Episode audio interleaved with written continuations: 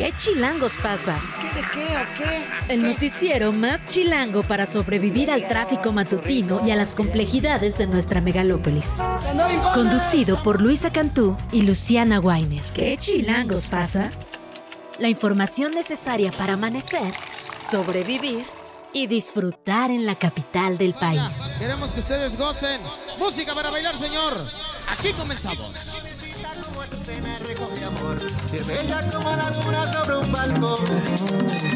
Siete de la mañana, dos minutos. Y ahora sí que buenas, buenas. Qué bonita la noviecita de Juan Luis Guerra, incluida en el EP de Radio Guira.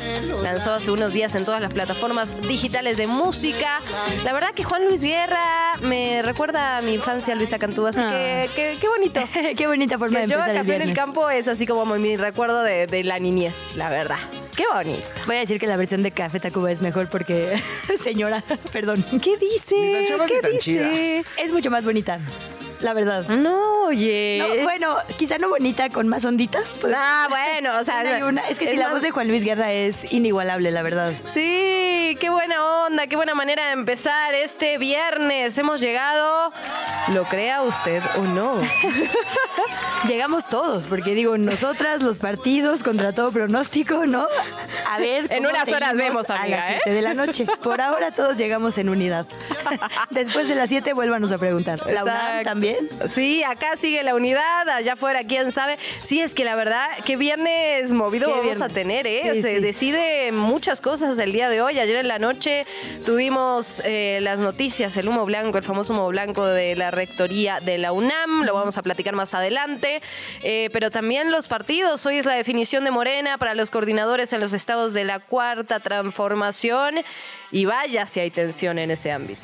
Ahí va a estar eh, interesante a seguir, porque efectivamente se van a presentar desde las 9 de la mañana y hasta las 5 de la tarde las y los aspirantes en cada uno de los estados, ¿no? A reuniones, digamos. Es como el Señor de los Anillos, un maratón. Exacto. o sea que. Cada hora está citado un, un grupo, digamos, y finalmente a las 6 sabremos quiénes son las y los punteros de las encuestas, pero quienes a pesar de ello van a ser finalmente las y los candidatos. Porque recordemos que a pesar de que quizá alguien gane por encuesta, porque Morena tiene que poner cinco mujeres, al final la paridad va a ser lo que rija con las mujeres mejor posicionadas, o sea, las pegaditas a estos punteros que quizá haya. En efecto, veremos qué pasa en ese sentido, también qué pasa con las coaliciones, con los partidos aliados. Todo en juego el día de hoy. También a Marcelo, tic-tac, tic-tac, se le acaba el tiempo. Si, si es que anda por ahí, porque ya, ya ni veo sus posteos. Antes yo decía su CM era muy bueno, la verdad, muy bueno. Sí, no, ya dejó de ser, eh, ya dejamos de seguir, digamos, ¿no? Incluso Sí. con ansiedad, así de, ay, hoy va a dar anuncio porque nos lo ha pospuesto en estas semanas, ¿cuántas veces? ¿Unas tres? Un montón, sí, ayer iba a dar anun- Ya, ya, mira. Ya, ya- ya ni lo esperamos, pero llegará. Digamos, al final el tiempo se acaba de todas formas, ¿eh? Bueno, lo que sí es que para el lunes, ya. Eh, Exacto, para el lunes para el lunes habrá certeza. Sea hoy o el domingo, el lunes ya tendremos información. Pero bueno, hay muchos temas, no solo de política, sino casi que de seguridad que estamos siguiendo. Entre estos mega reportajes publicándose simultáneamente en varios medios de eh, América Latina, estos narco files, y eh, lo que publica el New York Times respecto a presunto espionaje a figuras aquí en la capital del país. Híjole, de verdad que qué viernes. Sí, no, que viernes y además en un contexto complicado cuando está en juego la ratificación de la fiscal eh, Ernestina Godoy. Así que bueno, estaremos platicando de eso y mucho más. Arrancamos. Venga. venga. Comenzamos en la máxima casa de estudios de nuestro país. La Junta de Gobierno de la UNAM ya designó al economista e historiador Leonardo Lomelí como su nuevo rector. Estará al frente de esta casa en el periodo 2023-2027. En la recta final de esta designación estuvieron también la secretaria de Desarrollo Institucional de la institución, Patricia Dávila, y el investigador del Instituto de Ingeniería, Sergio Alcocer, quien por cierto ha sido aspirante a esta rectoría por más de ocho años. Ayer y después de una semana de deliberaciones, ¿se acuerda usted que nos tuvieron aquí, que si ya iban a citar, que si no, que si humo blanco, que si no? Bueno, finalmente se designa a Lomelí, quien en su primer discurso como rector habló de la disposición de diálogo que hay entre el gobierno federal y esta institución. Ha habido una relación pues tensa por momentos, digamos, entre que el presidente señala que se ha neoliberalizado junto con, digamos, los gobiernos que él llama de derecha en nuestro país y, bueno, estas tensiones por los presuntos plagios de la ministra Yasmín Esquivel, ahora de otras figuras, se acusa también a Xochil Gálvez y demás. En fin, el nuevo rector dice que habrá una buena disposición de diálogo. Vamos a escucharle. Yo creo que hay disposición al diálogo de parte del gobierno. El presidente de la República hizo esta semana una declaración en el sentido de que le interesa la universidad y, y que le interesa al país y bueno, nosotros lo suscribimos y creo que hay un espacio para dialogar y para cooperar. Lo hablaremos más adelante, pero además del diálogo hacia afuera, lo que creo que será fundamental es el diálogo hacia adentro. Hubo muchas quejas a la forma de designación, que es, digamos, la de siempre, justo por eso, porque ya no son tiempos de hacerlo de siempre. Entonces lo vamos a analizar más adelante. Lomelí fue secretario general de la UNAM en los últimos ocho años, director de la Facultad de Economía y especialista en historia económica.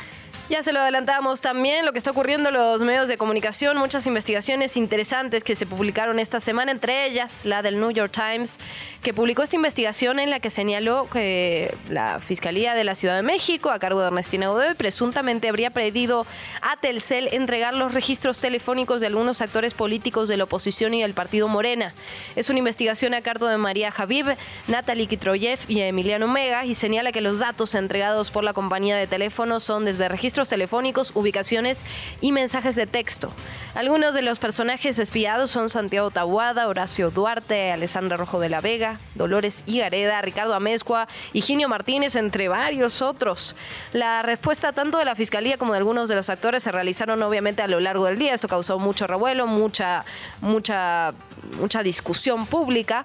La Fiscalía General de Justicia de la Ciudad de México negó haber pedido los registros telefónicos en que, del que da cuenta la nota. Fue Ulises Lara, el vocero de la Fiscalía, que aseguró que la publicación del New York Times contiene datos incorrectos, como los números de oficio, las carpetas de investigación. El vocero remarcó que no existen. Escuchamos y seguimos platicando. La Fiscalía General de la Ciudad de México no ordenó a la empresa referida los registros telefónicos de políticos y funcionarios. Esta institución no espía a personajes políticos ni a ninguna persona. Por el contrario, investiga con fines exclusivamente jurídicos. Toda solicitud de información que realiza esta Fiscalía a una instancia telefónica es en estricto apego a la ley. La supuesta documentación con la cual se solicitó la información referida a la compañía telefónica es falsa. Y eso es muy interesante, ¿no? La discusión que se ha dado alrededor, porque hay que decirlo, lo que dice el New York Times es la Fiscalía eh, Capitalina está pidiendo supuestamente, porque Telcel está obligado, si estamos hablando de una carpeta de investigación de un presunto delito que se está cometiendo, Telcel está obligado a dar esta información a la Fiscalía, más si se lo pide en carácter de urgente. Lo piden a través de una supuesta carpeta de investigación. Ahora bien, por los nombres, por la metodología, por la forma en la que está hecho, no parece una carpeta de investigación, sino un espionaje político, tal cual. Y lo que dice la vocería de la fiscalía es, no tenemos esa carpeta de investigación y ahora sí que, pues sí, justamente ese es el problema. Sí, también el tema de que a pesar de que se hagan solicitudes en calidad de urgente, después tienes que entregar una orden judicial. Claro. Que entiendo hasta el momento no hay conocimiento de que eso haya sido así. Eh, interesante también, ayer veía justo algunos medios de comunicación retoman incluso jefes de comunicaciones de las empresas, eh, como precisamente el de Telcel, que eh, dijo, les comento que Telcel y los operadores están obligados a entregar, digamos que confirma este reportaje, ¿no? Sí, sí, sí, absolutamente. Y esto, digamos, nadie está, Telcel tiene la obligación de hacerlo. La fiscalía puede pedirlo cuando estamos hablando de un presunto delito, ahora bien, obviamente no lo puede pedir eh, con términos políticos o electorales. Esa es la discusión. Bueno, respondió el vocero de la Fiscalía, respondió también Santiago Tahuada, eh, alcalde con licencia de la Benito Juárez, que fue una de las personas mencionadas en esta supuesta vigilancia, y eh, dijo que esta acusación de espionaje se ha... No, dijo que es lamentable, perdón, que los recursos de la Fiscalía General de Justicia de la capital se utilicen para espiar opositores. Hay que decirlo también, esta acusación se da justamente en el marco de la ratificación de Ernestina Godoy, que busca ser fiscal por otro periodo de cuatro años más y para ratificarla se necesitan 44 votos. Hasta el momento la bancada mayoritaria y aliados son 38 y esto lo hemos venido repitiendo. Se necesita sí o sí a la oposición, ya sea para la votación, quizás para ausentarse, pues sabemos que esas cosas también se dan en las cámaras. Hoy también develaremos ese misterio. Hoy se acaba la incertidumbre. Veremos qué pasa con Ernestina Godoy, la fiscal capitalina. Y precisamente el Congreso de la Ciudad de México estableció un plazo de cinco días hábiles para recibir opiniones relacionadas con la eventual ratificación de Ernestina Godoy para la Fiscalía General de Justicia. Conforme establecen las leyes orgánicas de esa dependencia y también del Poder Legislativo aquí en lo local, las y los interesados pueden aportar cualquier tipo de elemento, una opinión, un juicio, una sugerencia, de forma física ante la Comisión de Administración y Procuración de Justicia.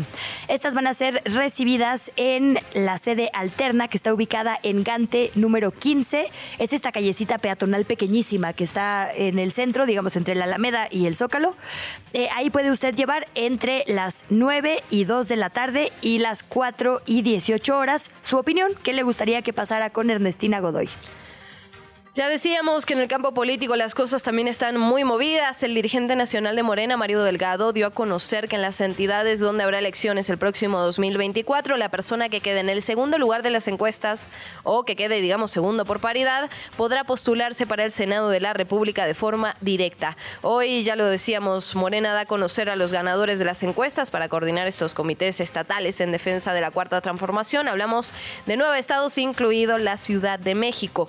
Desde las 8 de la mañana el dirigente del partido va a empezar a tener estas reuniones con la Comisión de Elecciones y los distintos aspirantes de cada estado para primero darles a conocer el resultado a ellos, digamos, y después finalmente hacerlo público. Recordemos que los estados son eh, Chiapas, Ciudad de México, Guanajuato, Jalisco, Morelos, Puebla, Tabasco, Veracruz y Yucatán. Allí ya se inició el proceso interno y por lo que tenemos entendido será hasta las 6 de la tarde que conoceremos todos los resultados completos, así que será una jornada larga e interesante y polémica seguramente. Deberíamos hacer como quinielas simultáneamente. ¡Ay, sí! ¿Quién va de Morena? ¿Se queda o no se queda Ernestina? ¿Qué va a decir Marcelo? No, hay como... La verdad que sí, como sí, las hay- mundial, así que son como todo una tablero, un tablero grandote, ¿no? Hay De campo juegos. para, para, para apuestas, ¿cómo no? Bueno, en temas más serios y también muy importantes, el gobierno de México sigue haciendo cortes de caja respecto a la atención a Guerrero tras el paso del huracán Otis. Se confirman 48 decesos y todavía hay 31 personas en calidad de no localizadas. El gobierno declaró el día de ayer a través de una publicación en el Diario Oficial de la Federación que ya no hay condiciones para continuar con la declaratoria de emergencia.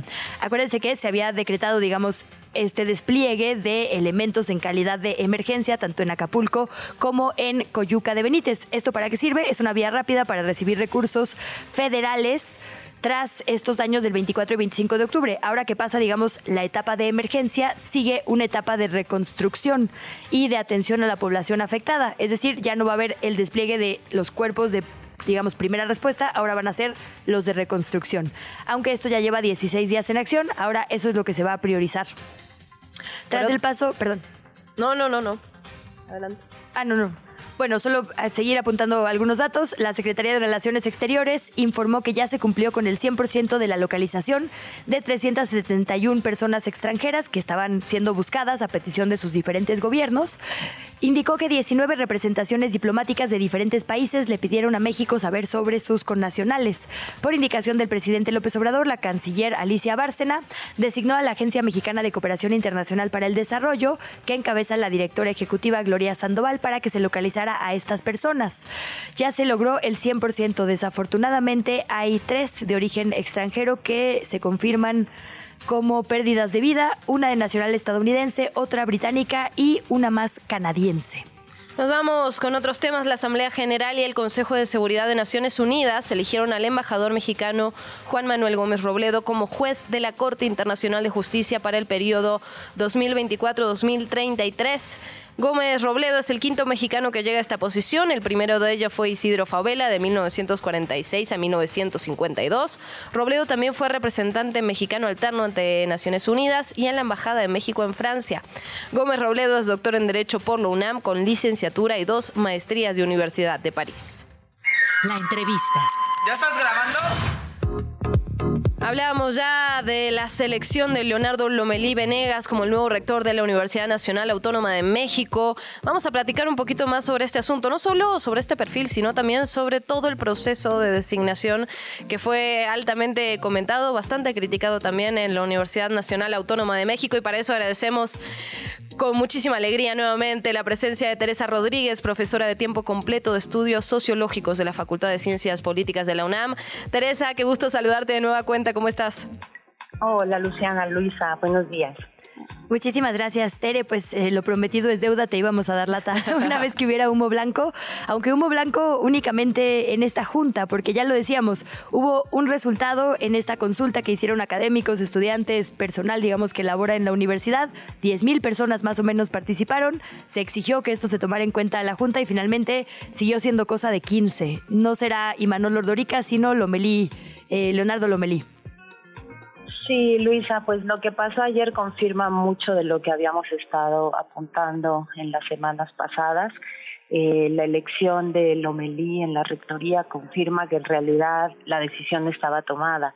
Eh, hace muchísimo tiempo que en las cúpulas, antes de que empezara el, el, proceso de relevo en la rectoría, se sabía que Lomelí era la persona escogida por la administración universitaria y por el rector saliente. Él había participado en la, eh, en la candidatura hace ocho años con Graue y eh, al no ganar, Graue lo jaló como su secretario general, función en la que se desempeñó todo este tiempo de manera muy orgánica eh, con, con, el rector. ¿no? Entonces, en realidad es una decisión de continuidad, es una decisión de designación directa prácticamente de la rectoría pasada y una designación que nos deja como si no hubiera pasado nada las últimas semanas como si no hubiera pasado absolutamente nada. Allá arriba no se movió nada. fuerte lo que dices. ¿Qué, qué, representa Leonardo Lomelí? Es decir, ¿qué, qué perfil es? ¿Qué, ¿Qué, podemos esperar para los próximos meses? Bueno, para los próximos años directamente. Mira, Leonardo había sido director de la Facultad de Economía y ahí el balance de su gestión tiene eh, claroscuros. eh, eh, lideró un proceso importante de reforma de planes eh, y programas de estudio que era urgente en la facultad, pero después del proceso académico de discusión, eh, hoy es el día que no se han podido aprobar e implementar esos planes de estudio. Y entonces en la Facultad de Economía, pues el balance es como muy altibajo, ¿no? Pero después lo importante, el pasado inmediato, es su incorporación de lleno a la cúpula universitaria con esta jugada de ser jalado como secretario general. Uh -huh. Nosotros pensamos en la UNAM de los últimos ocho años, pues ahí tenemos que pensar el balance de, de, de Leonardo Lomelí. Ha sido un UNAM que, como les decía el otro día, no ha tenido un solo mes en donde ninguna actividad académica no esté parada por la no resolución de conflictos pendientes de demandas justas de sectores importantes de la, de la universidad. Ha sido una universidad que ha llegado a extremos eh, eh, risibles como el cierre de entidades académicas eh, paranoico por una supuesta plaga de chinches. Eso es la UNAM de los últimos tiempos y eso es la UNAM que ayer se decidió ratificar sin escuchar a una comunidad que decía podemos mover el guion, podemos eh, mover y trastocar un poco la inercia de una universidad que tiene muchas cosas buenas porque es una universidad enorme, es un monstruo, como decíamos la vez pasada, muy noble, pero que tiene cosas que urge cambiar y ayer se optó porque no, porque todo está bien y porque eh, esta autocomplacencia de la que la UNAM es muy, eh, muy típica en la UNAM y se optó que no, que así estamos bien y que así vamos a seguir. Bueno, en su primera reacción, digamos, en esta, eh, en este primer, pues sí, en esta primera comunicación que tenemos tras saber que efectivamente será Lomelí, mencionó varios puntos, Tere. Eh, ¿Cómo lees, digamos, este posicionamiento inicial? Toca el tema de violencia de género, niega la derechización, habla de intentar una buena relación con gobierno, eh, habla incluso de humanismo, ¿no? Es decir, como que tiene un discurso como para todas las personas. ¿Qué, qué tan, digamos, eh, pues complaciente u honesto lo sientes? Mira, siento que bien que mal, la profunda discusión que la sucesión en rectoría ocasionó en la comunidad universitaria hizo que todos y todas las aspirantes movieran un poco su discurso hacia temas mm. sensibles, ¿no? Eh, si nosotros vemos todo, incluso ayer la Junta de Gobierno, cuando declara a quién ganó, eh, habla de democratizar la UNAM. La Junta de Gobierno hablando de democratizar la UNAM es ya, es ya es ya extraño que la vocera de este grupo de 15 hable de que es necesario democratizar y creo que eso vino desde abajo. Creo que las sensibilidades que se leen en el discurso de algunos contendientes, con, eh, eh, participantes, tienen que ver con esto, con, la escucha necesaria que, se hizo de la comunidad. Pero reitero, aquí pesan ocho años de sentido contrario, ¿no? De, de una gestión muy, muy cuestionable. Y por lo demás, creo que otra vez ayer se demuestra que la UNAM quiere mandar un mensaje acerca de cómo va a ser la relación con el gobierno federal. Como decía muy bien Luisa en la introducción de hoy en la mañana, pues habría que voltear más hacia abajo, ¿no? Cómo resolvemos las cuentas pendientes con la comunidad, con la comunidad que no se siente escuchada, que no se siente tomada en cuenta en los mecanismos y en la toma de decisiones interna, mucho más que lo que va a pasar con la relación con el gobierno. Se antoja por lo que dice que va a ser una relación, eh, digamos, dulce o digamos eh, muy política, pero hay que ver, yo no confiaría tanto. Eh, al interior de la universidad, Lomelí es una persona profundamente cercana a Rolando Cordera, a Lorenzo Córdoba, a Ciro Murayama, gente que ha sido menos, todo menos estridente, menos no estridente, ¿no? Ayer Lomelí decía cambios sin estridencia, pues el grupo del que él forma parte ha sido particularmente estridente en el choque eh, con, el gobierno de la República. Entonces, veremos, todavía eh, no se sabe cómo empezará su gestión, ojalá eh, continúe con el tono con el que habló ayer hacia arriba y hacia abajo, pero pues reitero, los ocho años precedentes, híjole, lo hacen dudar. Y ahora que dices de los ocho años, también una década, ¿no? De inercias. Había entre estas, entre los diez finalistas, había varias mujeres, pero la verdad es que nunca pareció una opción, digamos, real, ¿no? De concretarse como una rectoría. O sea, siguen siendo todos hombres históricamente en la UNAM estamos bien lejos de que una rectoría pueda ser ocupada por una mujer y no estamos lejos por el sentir de la comunidad, porque sondeo aquí, sondeo allá, se decía la universidad está preparada para una eh, rectora. Eh, y no solo, eh, hubo ejercicios importantes que manifiestan que la universidad quiere una democratización de sus formas de elección. Estamos ante un rector que en el ejercicio democrático que se hizo a ras de piso no obtuvo sino entre el 6 y el 7% de los votos de la comunidad, dependiendo del sector.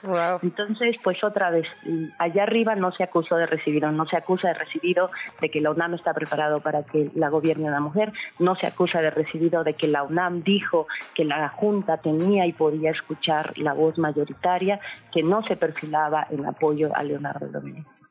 Pues Tere, muchísimas gracias por tu voz en estos micrófonos y por tu escucha también. Qué linda eres. Siempre recibimos además tus mensajes de apoyo en redes sociales y de verdad que eso hace que valga la pena, digamos, que nos esforcemos todavía más. Así que muchísimas gracias. No, fan total de su esfuerzo. mutuo, mutuo. Exacto. Gracias, Tere. De verdad, muchísimas gracias. Te seguiremos dando lata, cómo no. Un abrazo muy grande a las dos. Última hora. 7 de la mañana, 30 minutos. Hablábamos ya del cierre del segundo tramo de la línea 1 ayer a las 11 de la noche.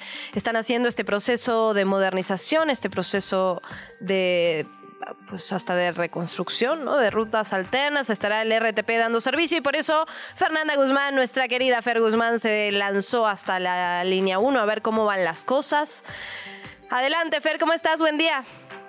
Buen día, Luciana, ¿cómo estás? Luisa, saludos en cabina. Así es, estoy aquí afuera de la estación Tacubaya, que es la estación que hace el transbordo entre la línea rosa y la línea café. Es un poco caótico la salida porque eh, probablemente en otras estaciones puede ser un poco menos complicado, pero justo afuera de la estación Tacubaya se eh, cruzan las, las filas para los RTP, se cruzan con las filas para los camiones que por sí cotidianamente salen diariamente de aquí además de los coches que pues transitan igual diariamente por aquí. Entonces, la verdad es que el tráfico está bastante pesado, pero las filas de los RTP no están tan conglomeradas. Ahora bien, para salir a lograr encontrarlas es, es bastante complicado. Si bien hay muchísimas personas con los chalecos guinda, que son las personas que te ayudan a, encontrar la fila, el, el problema de los coches, los camiones, las combis, y los RTP hacen un poco complicado poder entender eh, las, las indicaciones que se nos dan. Por ejemplo, hace unos momentos escuché a una señora grande, ya bastante enojada con una de estas personas que estaba dando indicaciones porque le dijo, oye, con la indicación que me diste, me di toda una vuelta a la manzana, me perdí y soy hipertensa, voy tarde a mi trabajo y no estás dando bien las indicaciones, ¿no? Entonces, bueno, es el primer día, también estas personas eh, están haciendo su chamba, pero definitivamente eh, ojalá vaya mejorando un poco el proceso de adaptación en estos días. Oye, Fer, si de por sí, eh, digamos, las personas con restricciones a la movilidad a veces se las ven complicadas en el metro, eh, pues ahora con este tramo doble de metro RTP, ¿cómo ves eso? No sé, hay gente en muletas, en sillas de ruedas, con carriolas o, o algo, digamos, que también la autoridad podría empezar a tomar en cuenta en caso de que no lo haya hecho. Sí, de hecho, mira, para, para yo llegar aquí a, a Tacubaya me vine desde la línea café. Es complicado porque una de, la, de las salidas forzosas para poder llegar a los RTP se hacen pasar por unas escaleras eléctricas que no están funcionando. Solo está, fun solo está abierta una que no está encendida, por lo que lo tienes que subir a pie, y la otra está cerrada, lo que hace un, eh, un cuello de botella muy difícil y complicado si lo fue complicado para mí, no me imagino para las personas que justo había personas con muletas, no había personas con muletas, pero sí vi muchas personas con bastón. Entonces, eso, por lo menos en la línea café, es algo que sí hay que tomar en cuenta si viene el día de hoy por esta línea. Eh, está lento, eh, prevenga sus tiempos, prevenga sus piernas, porque sí está bastante complicada la salida. Ahora, para salir a los RTP, pues sí tienes que caminar un par de calles. Entonces, ese también es otro problema pues está bien apuntarlo y como bien dices, es el primer día, pero eh, pues justo por eso lo resaltamos, ¿no? Sabemos que la modernización es necesaria, ni hablar, pero que vaya mejorando este proceso de acompañamiento, digamos, con los RTPs. Muchísimas gracias, Fer Guzmán, pues con cuidado, te vemos en un ratito. Nos vemos por allá, déjenme suerte para llegar a cabina. Venga. La entrevista. 7 de la mañana, 34 minutos. Hemos platicado ya en este espacio sobre el Narcofiles, el nuevo orden criminal, que es esta investigación de América Latina, varios medios de comunicación que se juntan para hablar del narcotráfico, del narcotráfico, perdón, y cómo se extiende el narcotráfico a lo largo del mundo. No estamos hablando ya de un tema local, de un tema nacional, sino de una red que se puede rastrear, digamos, desde Europa hasta México. Todo esto a partir de la filtración de ciertos documentos. El Universal es uno de estos medios, de estos 40 medios de comunicación que es parte de esta investigación. Y por eso nos da muchísima alegría saludar a Silver Mesa, coordinador de la unidad de periodismo periodismo de investigación del Universal. Silver, ¿cómo estás? Qué gusto saludarte. Bueno, en un momento más vamos a recobrar esa. cuando eso pasa, que justo en el momento se, se, corta. Sí, es la ley de Morfín, por supuesto. Pues bueno, básicamente lo que vamos a discutir con Silver Mesa en cuanto logremos retomar la comunicación son estos 5 terabytes de información de la Fiscalía General de Colombia que fueron filtrados a más de 40 medios de información, de investigación. Evidentemente, estos medios hicieron su trabajo de periodismo, de investigación, de clasificación de las historias y efectivamente lo que hacen es encontrar digamos, estas rutas a través de las cuales se ha formado un nuevo orden criminal. De hecho, así se llama, digamos, este proyecto Narcofiles, el nuevo orden criminal. En toda la región, básicamente, no podemos hablar de, de estas rutas de narcotráfico en las que participan, además, dos cárteles mexicanos, el de Sinaloa y el Jalisco Nueva Generación, que se han ido expandiendo eh, gracias a estas alianzas criminales con diferentes grupos locales. Silver Mesa, ahora sí te tenemos ya en comunicación. Muchísimas gracias gracias por estar esta mañana con nosotras. Hola, muy buenos días. Un saludo a ustedes y a su auditorio. Muchísimas gracias, Silver. Bueno, antes que nada, preguntarte un poco por esta investigación. Hay una filtración, digamos, masiva de documentos de la Fiscalía Nacional de Colombia y ustedes empiezan a hacer el trabajo, pues ahora sí, periodístico, el de investigación, el de cruzar datos, verificar. Cuéntanos un poquito sobre ese proceso. Sí, es un proceso que empezamos a principios de este año eh, nos convocó la organización OCCRP y CLIP, organizaciones internacionales de periodismo de investigación. Somos más de 40 medios que estamos participando, más de 150 periodistas de todo el mundo. Y la verdad es que ha sido un trabajo titánico de parte de todos los periodistas que hemos participado eh, en este, pues en este reportaje o en estos grandes reportajes que se están haciendo. Y una de las cosas más importantes de lo que se ha publicado creo que es el balance que se puede hacer eh, del, del, conjunto de los, de los reportajes. Lo primero que yo destacaría es que vemos que el narcotráfico en realidad eh, o se, se demuestra lo que se ha dicho durante algún tiempo, pero que no se que, no se ve con claridad de parte de las autoridades. El narcotráfico es un negocio global, se dedica a mover dinero en forma de droga, en forma de diversos eh, eh, delitos del crimen organizado, armas, eh, trata, delitos ambientales, etcétera.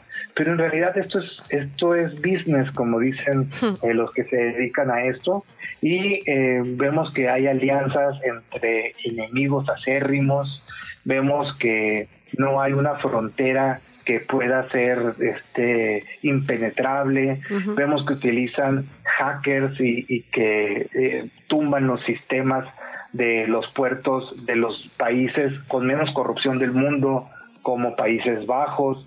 Vemos que utilizan eh, cada vez más naves, eh, naves eh, marinas más sofisticadas, que, que utilizan fórmulas para convertir, por ejemplo, la cocaína en tequila, la cocaína en mezcal, impregnar prendas con cocaína, convertir la cocaína en, en alimentos y después, ya que llegan a su lugar de destino, la vuelven a transformar y le sacan la cocaína a esos alimentos, a esas bebidas alcohólicas.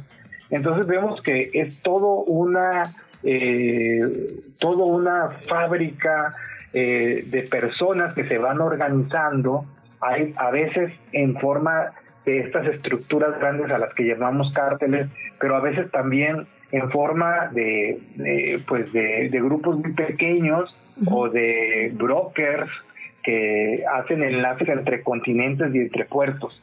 Entonces, eso es lo primero que me gustaría destacar como un enorme negocio ilegal internacional, que al final de cuentas lo que se está haciendo es manejar dinero de un lado hacia el otro y el negocio va por delante de cualquier otra, otro elemento. Esto, esta eh, filtración hecha periodismo, Silver, sucede en un momento coyuntural muy específico. Acabamos de escuchar en cumbres de presidentes latinoamericanos, eh, en voz, por ejemplo, de Gustavo Petro, la necesidad de trabajar en conjunto y de exigirle a Estados Unidos que asuma, digamos, su parte en estas cadenas, ¿no? Ya se está hablando, como bien dices, de macrocriminalidad y de transcriminalidad transnacional, ¿no? Eh, es la única forma de afrontarlo, porque este país ha sufrido por décadas de una guerra con una estrategia sin pies ni cabeza, digamos, de, pues choque frontal violento y lo que estamos viendo es que esto nos supera por muchísimo y que tiene que ver, como bien dices, con una cantidad de negocios gigante. Te preguntaría por eso, ¿no? Digamos, el momento en el que esto sucede, ¿cuáles ves que sean las reacciones y el muy triste, poco célebre país, eh, papel de nuestro país, de México? Sí, mira, pues lo primero es decirte que, que Estados Unidos debe estar ya muy preocupado por toda esta información porque al contrario de lo que algunas personas creen, lo que se está, lo que está sucediendo es que se está revelando lo ineficaz, lo ineficiente que ha sido la guerra eh, contra las drogas impulsada por los Estados Unidos y que Colombia justamente ha sido uno de sus alfiles, uno de sus grandes caballos de batalla para impulsar esta visión en el mundo. Pero los periodistas críticos, eh, como es el periodismo, pues lo que hacen es poner el dedo en la llaga y ir demostrando cómo pues, ha sido un verdadero fracaso esta guerra contra las drogas y todas estas estrategias que han terminado, han terminado convirtiendo a las zonas en, zonas muy violentas y a los campesinos mal pagados y terminan siendo los grandes negociadores los que se quedan con el dinero. Entonces, eso es lo primero en el papel, en el caso de Estados Unidos. Lo segundo, en el caso de México, es que eh, la verdad es que cuando uno lee las investigaciones de la Fiscalía colombiana, eh, te das cuenta que las investigaciones de la Fiscalía mexicana se quedan muy atrás. Mm. Eh, y que muchas de las veces, y es una conclusión a la que hemos llevado ya varios periodistas que estamos participando en esto, los periodistas de México, es que em, a diferencia de la investigación que se hace en Colombia, en México realmente no se investiga. ¿No? En México lo que menos le interesa a la autoridad es eh, desmantelar una estructura de corrupción, una estructura de corrupción criminal y pues lo vemos. Cuando vemos que se desarticula una estructura. Eh, entonces, ese es otro elemento. Y otro final, eh, también en una, en una visión global, es que el, el que ha dado varias declaraciones sobre este tema es el presidente de Colombia, Gustavo Petro, y él eh, ha mencionado que justo eh, uno de los trabajos, él mencionó uno de los trabajos que hicimos y que también publicamos en el Universal, que tiene que ver con la hoja de coca. Como la hoja de coca ya no solamente se produce en la región andina, Colombia, Bolivia, Perú, sino que además se está cultivando en Guatemala, en Honduras y se está empezando a cultivar mucho en México. En México ha crecido en, un, en 12 veces la producción de hoja de coca en los últimos tres años. Es decir, la cocaína está dejando de, eh, de, tener su epicentro en la zona andina y se está empezando a, a, sembrar en diferentes partes del mundo y después se manda en forma de pasta una buena parte a Europa y en Europa se procesa y se termina de convertir en cocaína y eso garantiza mayor nivel de ingresos y más pureza del, del producto. Entonces, ese es el nivel en el que estamos ahora. Ya se está descentralizando las zonas eh, y, y, se está convirtiendo en un problema que es muchísimo más difícil de atacar. Porque si antes Estados Unidos, por ejemplo, determinaba mil millones de dólares para combatir el narcotráfico en Colombia, pues ahora va a tener que dedicarle los mismos mil millones a muchísimos países, a decenas de países que están haciendo pues prácticamente lo mismo y que se está descentralizando el, la, la producción de drogas y además es eh, ya se está volviendo muy fácil eh, corromper los procesos para eh, determinar que un cargamento sí llegue a un puerto o entre por avión o que lo deje pasar una autoridad. Y Silver, en ese sentido, en ese mismo reportaje hacen algo interesante que es, digamos, contrastar las cifras que se tienen del ejército, de la Guardia Nacional, de los plantíos que son destruidos supuestamente ahí en Guerrero y Michoacán, un aumento del 800%, si no me equivoco, algo así. Pero luego lo contrastan, digamos, con las entrevistas, ¿no? Dicen, no, bueno, es que eso que, publica el ejército es una mínima parte. La, otra parte que, mencionabas, ¿no? La falta de investigación de la fiscalía, sí, pero también la falta de saber realmente a qué nos estamos enfrentando. Y cuando no hay cifras reales, pues la política pública es imposible de aplicar. Sí, en un, en un trabajo que, justo hicimos, David Espino, eh, para, para, para, este proyecto, justo dice, eh, las personas que entrevisté, que dice, este tema, la, hoja de coca ya llegó para quedarse. Y es muy importante y creo que no, y creo que en México no le estamos dando la importancia necesaria a este tema, porque está cambiando el, eh, la estructura de siembra y está cambiando la estructura del negocio y desgraciadamente es probable que eso traiga más violencia y es probable que eso eh, traiga más presiones y que haya más movimiento de los grupos delictivos. Porque lo que está pasando en Guerrero es que se está reconvirtiendo los cultivos de café, la gente que sembraba café, pues lo está reconvirtiendo a hoja de coca, porque resulta que es lo mismo que pasó en Colombia en su momento porque resulta que el café pues le sale muy muy pues muy barato para ellos y la hoja de coca se la pagan bastante alta. Entonces ellos dicen que este cultivo ya llegó, llegó para quedarse.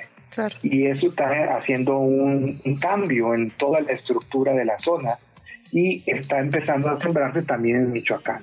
Entonces, lo que no funcionó en Chiapas hace 10 años, porque se, se hizo ahí el primer experimento, sí funcionó en Guerrero y está empezando a funcionar en Michoacán. Entonces, esto es otro ingrediente más que complica el panorama mexicano, que de por sí es complejísimo en materia de, narcotráfico, crimen organizado. Oye, Silveri, déjanos cerrar eh, de volada para no abusar de tu tiempo con el tema de la Ciudad de México. Al final ese es un noticiero chilango. en ningún punto del país está exento. Eh, también, eh, pues digamos, financieras aquí en, nuestra ciudad, la Fiscalía Local, es decir, la, la capital también está tocada por estas filtraciones. Cuéntanos un poco. Sí, eh, fíjate que también publicamos eh, un trabajo que es de Iván Alamillo, Violeta Santiago, con Omar Fierro, que tiene que ver eh, con el Black Wall Street Capital. Recordarán una financiera, una financiera de aquí de la Ciudad de México, que hubo un escándalo porque unos policías entraron a robar, eh, y, le robaron millones y luego resultaron que había sido un montaje, etcétera. Bueno, Pues resulta que esta financiera, lo que descubrieron los reporteros, es que efectivamente eh, tiene vínculos con el crimen organizado, pero no solamente aquí en Ciudad de México, sino que tiene su origen en Colombia y eh, está vinculada al crimen organizado y llega. Ay. Bueno, perdimos a Silver Mesa en este cierre de lo que nos estaba diciendo, pero es una publicación que está disponible en el Universal. Puede usted leer ahí eh, completito este reportaje que nos estaba adelantando. Lo, pues lo dejamos como recomendación del día porque tenemos un montón de cosas. Muchísimas gracias a Silver Mesa. Te invitamos a seguir la conversación en redes sociales. Nos encuentras en TikTok, Instagram y Facebook como arroba que chilangos pasa. Y en Twitter desde la cuenta de Chilango, arroba chilango.com.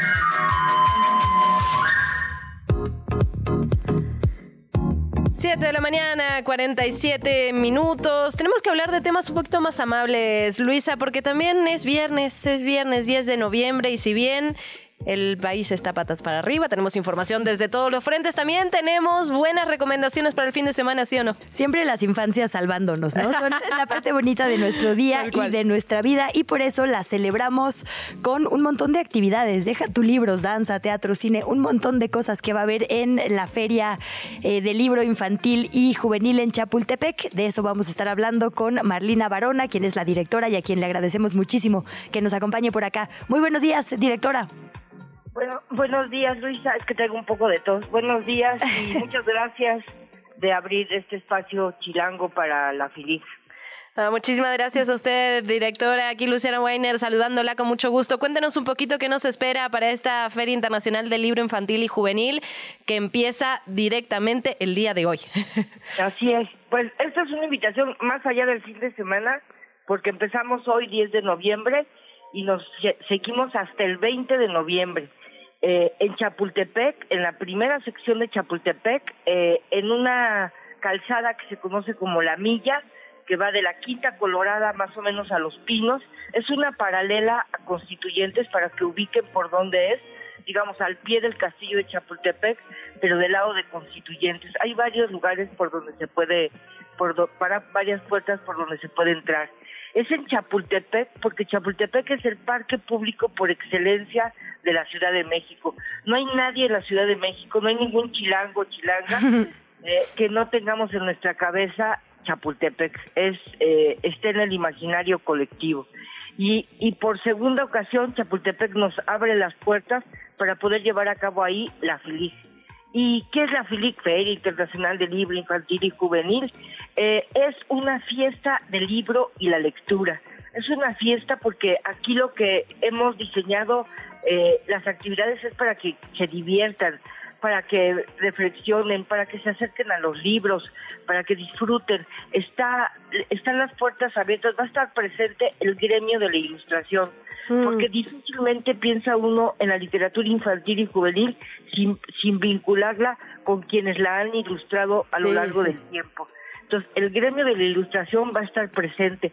También va a estar presente, no como una actividad, sino como una vertiente, la divulgación de las ciencias. Creo que es de las ferias más científicas, más de divulgación de la ciencia que hemos tenido hasta ahora. Y, son más de 70 editoriales que respondieron al llamado a la convocatoria del Fondo de Cultura Económica para organizar la feria y estarán ahí presentes. Pero además instituciones, o sea, muchísimas instituciones, los faros de la Ciudad de México, muchas instituciones, la Secretaría de Educación, Ciencia y Tecnología, materiales educativos de la SEP, muchas instituciones se suman y entonces va a haber eh, muchas actividades organizadas por ellos. Eh, el año pasado tuvimos alrededor de 35 mil personas que, que tomaron talleres, talleres de todo tipo, pero todos orientados al fomento de la lectura. Y este año reforzamos el tema de talleres. ¿Por qué? Entre otras razones, porque lo que no queremos es que ningún niño, niña, niñe, joven, adolescente, escuinclada, que, que se vaya contentos. Que nadie diga, uy, yo no traigo dinero para comprar libros y, y que se vayan todos achicopalados, no, que se vayan felices, porque todo el tiempo va a haber actividades para que todo el tiempo todo el mundo se sienta incluido, incluida y, y feliz. Ese es el propósito de la feria.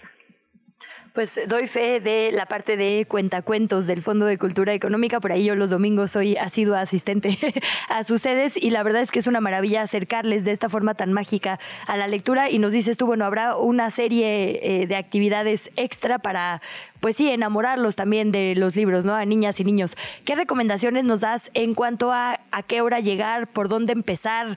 Eh, ¿Tiene forma, digamos, de stands como las ferias tradicionales? ¿Va a haber diferentes foros? ¿Cómo planeo, digamos, mi ruta? Porque Chapultepec es gigantesco. Sí, esto es, digamos, la feria es ocupa más o menos un kilómetro. O sea, es una feria larga, larga, larga, larga. Hmm.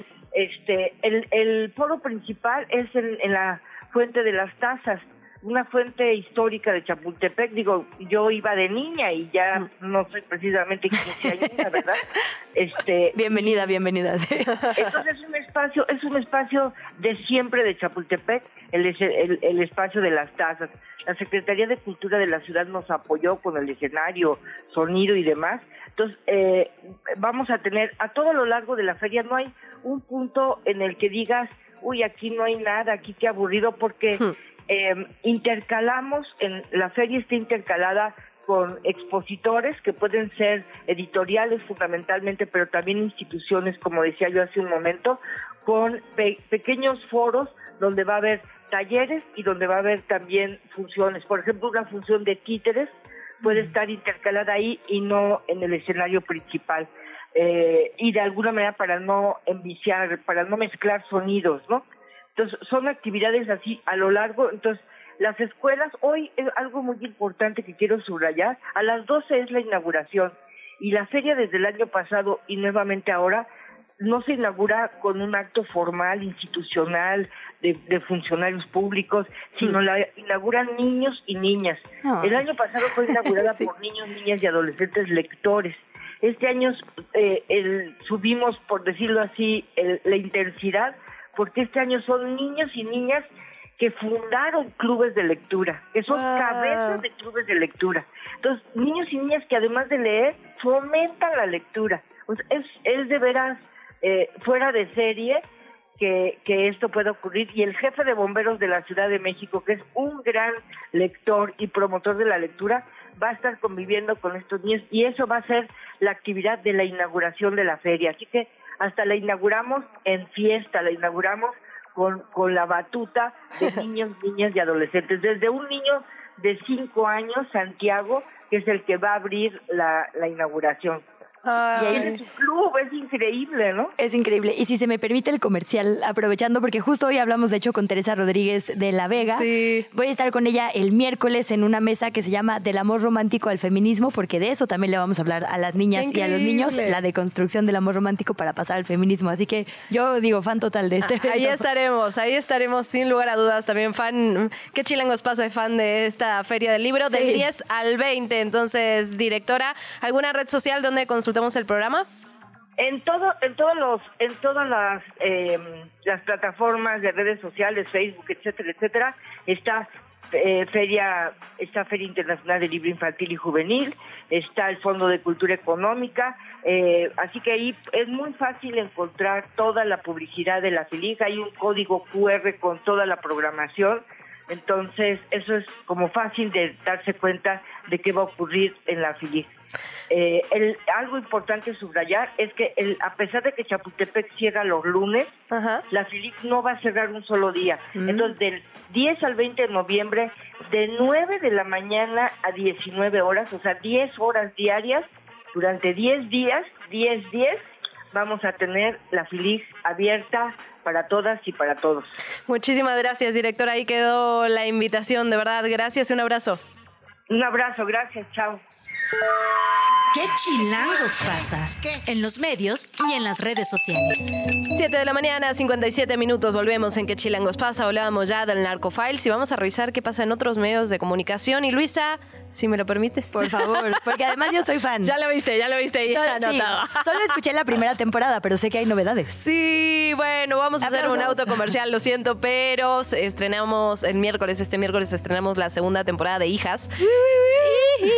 Y debo reconocer que la verdad es un proyecto al que quiero mucho, sinceramente. El podcast Hijas. Cuéntanos un poco porque necesitamos contexto. Exacto. El podcast Hijas de ADN 40 es una producción, digamos, la columna vertebral de este podcast está relacionado con mujeres que emprenden una búsqueda sobre su propia identidad. Esta es, hicimos una primera historia. En la primera historia conocimos el caso de María, una mujer que descubre que su madre, su padre no son sus padres biológicos y termina ah, en Finlandia, literalmente, con esta búsqueda que emprende. Eh, y no solo estamos hablando, digamos, de, un tipo de adopción, sino en este caso hay tráfico de infancias, etcétera. Esta segunda temporada es muy diferente. Vamos a conocer a Paula. Eh, Paula es una periodista argentina que vive aquí en, en México. Lisa seguramente la conoce. y digamos, el primer capítulo, el primer episodio que, publicamos este miércoles se llama Siempre supe, porque Paula siempre supo que era hija de mm, personas desaparecidas. La madre y el padre de Paula fueron desaparecidos en la última dictadura militar y ella y toda su familia emprenden una búsqueda muy, pero muy interesante, digamos, de la verdad, no solo de sus familiares, sino de los 30.000 desaparecidos, detenidos desaparecidos de la última dictadura. Invitados todos, todas, todes a escucharlo en todas las plataformas de podcast. Estamos muy contentos. No, no es porque te quiera, de verdad es un proyecto espectacular. Todo, el reporteo, digamos, la forma narrativa, tu voz. Porque eres absolutamente espectacular contando estas historias difíciles de contar, hay que decirlo. O sea, son cosas que te apachurran el corazón, pero al mismo tiempo por momentos te dan esperanza. Es de verdad un proyecto que no se puede usted perder. Y ya no quiero recomendar nada después de esto. bueno, solo podemos ir un poco Lo vamos a estar eh, platicando con Gina, por cierto, que me invitó muy amablemente a Vamos Tranqui a hablar de hijas. Ay, qué hermoso. pues un poco más a detalle. Que viene. Pero a ver, en Spotify y en Apple, en donde escuchamos música o podcast, ahí ya está. Ahí ya está la segunda temporada. Buscamos ah. hijas. Desde el miércoles está el primer episodio. Son cuatro y publicaremos uno cada miércoles. Vale, pues vale muchísimo la pena. Aplausos a ti, muchas felicidades. A la producción también, porque hace un gran trabajo. Sí. Bueno, pues tengo que cambiar desafortunadamente de tono, pero eh, el día de hoy, hace de hecho cosa de dos horas, vi un tuit del periodista Arturo Ángel que eh, habla sobre este caso de espionaje, pero a Carmen Aristegui. Eh, y lo que dice es esto, es un hilo en realidad. En 2017, Omar García Harfush rindió un informe sobre el uso de Pegasus en el marco de las investigaciones por el uso de ese software espía contra Carmen Aristegui. La verdad es que hay que reconocerle a nuestras colegas y nuestros colegas de, de aquel entonces la digamos, enorme coraje de, a pesar de estarse enfrentando a la administración actual, ir a denunciar haber sido víctimas, digamos, de este modus. Eh, y dice Arturo Ángel, por este motivo ha sido incluido en la lista de testigos que deberán declarar en el juicio. García Harfuch rindió este testimonio porque fue jefe de la Agencia de Investigación Criminal tras la salida de Tomás Herón. Y recuerden que en la Agencia de Investigación Criminal contrataban a Pegasus, a este software israelí espía. Pero ojo, García Harfuch no está acusado de nada. Su cita al juicio es únicamente en calidad de testigo. De hecho, tras muchos años de investigaciones por el uso de Pegasus contra Carmen Aristegui, la FGR, la Fiscalía General de la República, terminó acusando solamente a un empleado de una empresa. Ello pese a que su testigo clave dijo todo lo que se ordenaba desde la administración de Enrique Peña Nieto. Pone ahí, digamos, la publicación completa del reportaje. Como se los había contado, el juicio está programado para arrancar, estaba programado, perdón, para arrancar el primero de septiembre, pero se pospuso. Hoy Reforma publica que el juicio arrancará en diciembre. Eh, Reforma le da el título, aprietan a Harfush, pero bueno, eh, insiste Arturo Ángel, va en calidad de testigo. Lo que sí es que tras este, yo puedo, siete, seis años de la denuncia, perdón, por eso estoy en periodismo, no económico, eh, empieza apenas, digamos, a llamarse a las personas que podrían aportar más información sobre por qué demonios desde el gobierno contratando un software espía se espió a periodistas. Nos vamos con otras cosas. También vamos hasta Milenio, porque hoy publica muy tempranito una entrevista con Eduardo Lomelí, justamente el nuevo rector de la UNAM.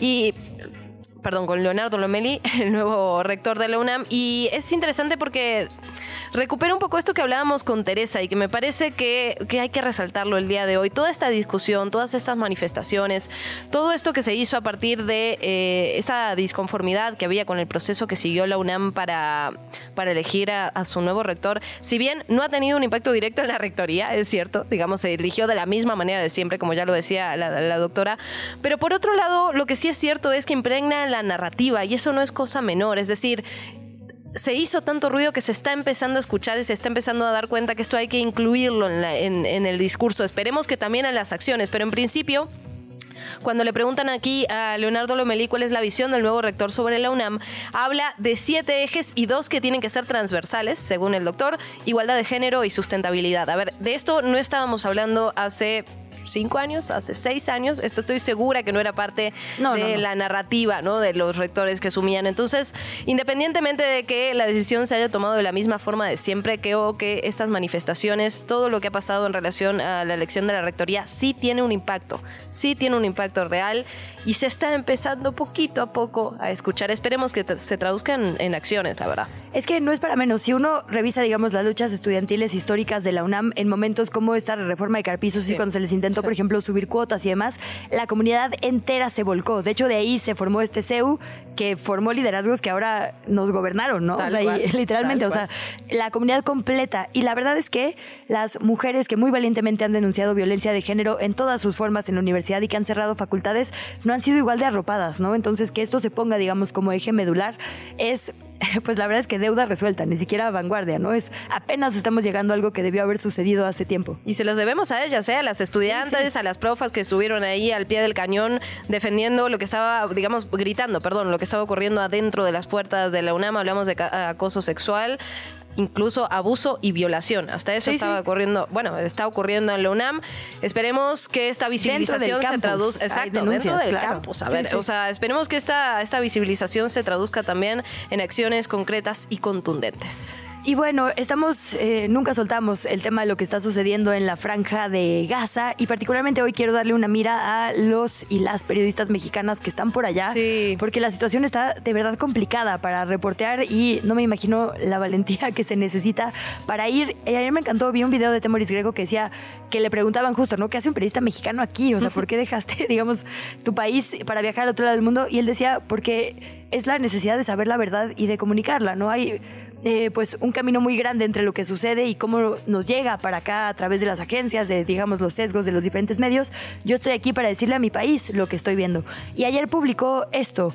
Eh, Mustafa el director del Teatro de la Libertad, donde estamos alojados, subió al DEPA a decirnos que, pues, mm. estamos atrapados. Que en otras ocasiones hubiera venido a invitarnos a salir con él y su equipo del campo de refugiados de Jenin en Cisjordania, pero las operaciones que realiza el ejército israelí son mucho más agresivas que de costumbre.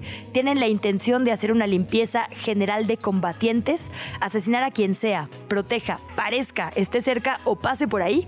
Han matado a varias decenas en las últimas dos semanas y nos tienen rodeados. Esta vez no sabemos qué esperar, dice Mustafa. Y a ver, Temoris es alguien sumamente prudente, pues, ¿no? O sea, nunca toma partida, digamos, es... Ah, no, no, sin datos, pues, ¿no? Eh, y dice ahora, no podemos ni asomarnos a la calle por los francotiradores. Tres colegas nuestros están en el hospital cercano y tampoco se pueden mover. Los jeeps militares lo tienen bloqueado y dispararon hacia el lobby. Se reporta que una periodista de nombre Shadi Harara fue herida. Los muertos se están acumulando, ya anunciaron siete con 13 heridos y tal vez no puedan enterrarlos pronto, aunque suelen celebrar los rituales e inhumarlos en pocas horas. Escuchamos que la resistencia sigue siendo fuerte, no amaina. El ruido confirma el desequilibrio en armamento. Sin embargo, se oye un tiroteo intenso, luego una explosión y silencio. Esa es la situación con la que la prensa está intentando contarnos lo que pasa en la Franja de Gaza. Y si ahí puedo aportar, mm, digamos, un comentario, Temoris Greco publicó también un texto sobre las infancias, justamente ahí en la Franja de Gaza, que es realmente maravilloso, recomendado también. Y decirlo, hay, está haciendo una cobertura, digamos, independiente del conflicto, apoyado, es un proyecto de ojos de perro con el apoyo de algunos medios de comunicación, pero lo están haciendo ahora sí que, como se dice, a pulmón, entonces también está recibiendo donaciones y él dice tu donación, por pequeña que sea, representa el respaldo ciudadano que es fundamental para sostener el periodismo independiente. Se puede hacer a través de PayPal, de transferencia. Tenemos los datos ahí en sus cuentas de redes sociales.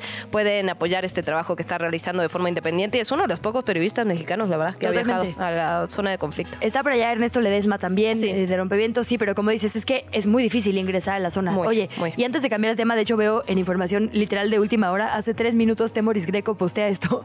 Primer acuerdo de intercambio de rehenes si esta noticia se confirma, podría ser el principio del fin negociando eh, de la guerra en Gaza. Bueno, ahí obviamente lo escribió con prisa. Podría ser el principio del fin, sí, negociado de la guerra en Gaza. El canal un canal en árabe, perdón mi ignorancia, del gobierno saudí, claro. Dice que se alcanzó un acuerdo de liberación de los niños y mujeres presos en cárceles israelíes a cambio de la de 100 niños y mujeres secuestrados por Hamas. Ojalá sea cierto. Más bien, claro, lo que hace retomar es esta nota que hace el canal del gobierno saudí sobre una posible negociación de intercambio de rehenes, lo cual evidentemente junto a esta noticia de pues un alto al fuego por cuatro horas que anuncia el gobierno israelí nos habla de una posible luz al final del túnel, lo cual digo, sigue sin ser suficiente para los crímenes de guerra que se han cometido, pero bueno, sin duda es un paso hacia el alto al fuego. No, sin lugar a dudas, muy interesante esto que comenta. Fíjate que eh, eh, con en el programa de Manuel López San presenté, digamos, un testimonio. Habíamos dado seguimiento a todo lo que está pasando en la Franja de Gaza.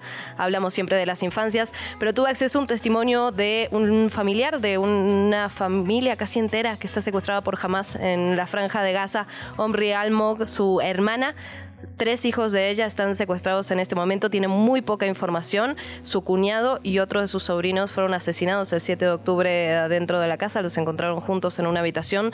Tuvimos el, testimonio de primera mano y, digamos la desesperación de no saber nada. Él me decía como creemos que están en la franja pero no lo sabemos. Y por otro lado el vocero de, de uno de los grupos de Hamas justamente decía el fin de semana que por los bombardeos israelíes habían asesinado también a los rehenes israelíes. Pues es complicada, complicada la situación. Vamos a darle seguimiento a este tema, por supuesto.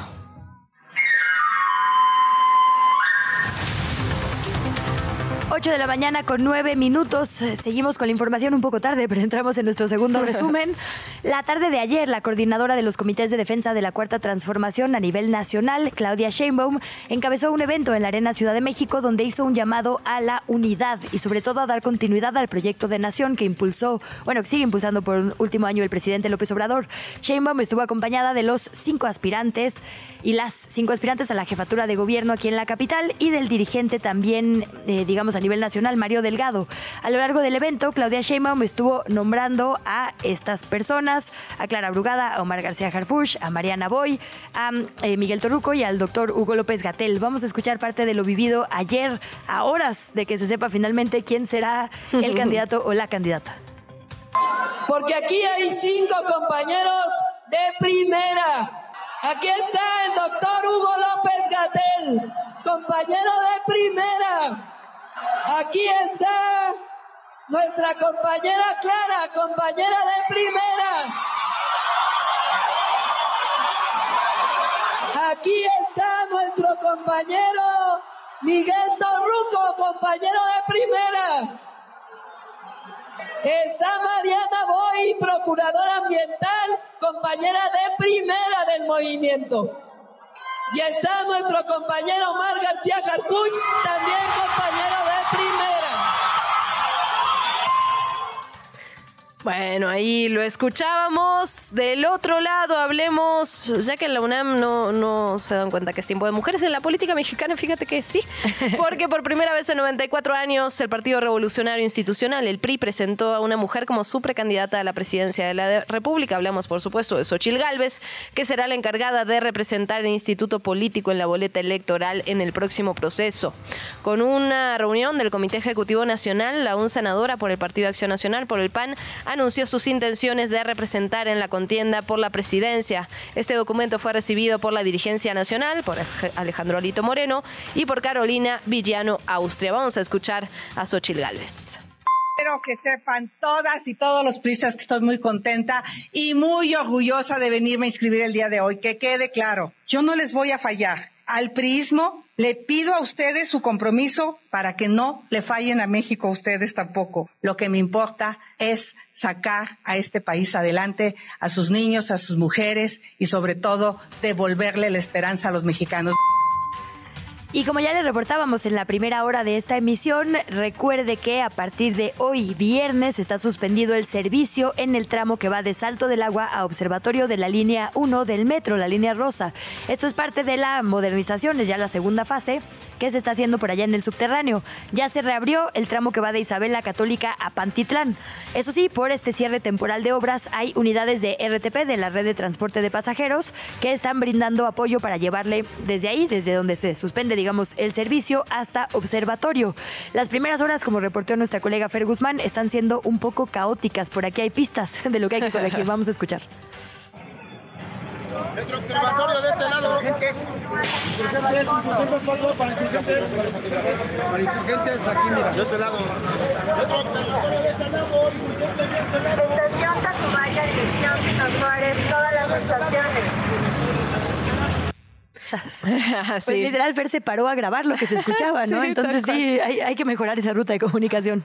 Sin lugar a dudas. Y además, además del RTP, el Metrobús incorporó un nuevo servicio de apoyo temporal con la ruta Alameda-Tacubaya hasta París. Inició sus recorridos ayer y esta ruta va a operar de lunes a sábados de 5.30 a 23.30 horas y los domingos de 2 de la tarde a 10 y media de la noche. Las paradas establecidas Alameda-Tacubaya, de La Salle, Chapultepec, La Diana, El Ángel, El Ahuehuete, la huehuete RIP. Eh, Hamburgo, Reforma y París. El costo de viaje se mantiene, por supuesto, en los 6 pesos. Y bueno, en otro tono, como una detención relevante, fue calificada la aprehensión de Armando de Jesús N., conocido como el Mazo Grande, el N1 o el líder de la banda de Los Mazos. Jesús N. es el presunto líder de una célula delictiva que genera violencia en la zona centro y otros espacios de la capital, que se dedica al cobro de piso, a la extorsión, invasión de predios mediante amenazas con violencia y narcomenudeo. Fue en la alcaldía Cuauhtémoc donde policías de la SSC, la Secretaría de Seguridad Ciudadana, detuvieron a El Mazo Grande. Fue en posesión de un arma corta, así como dosis de lo que aparentemente es droga. Fue detenido y puesto a disposición del MP.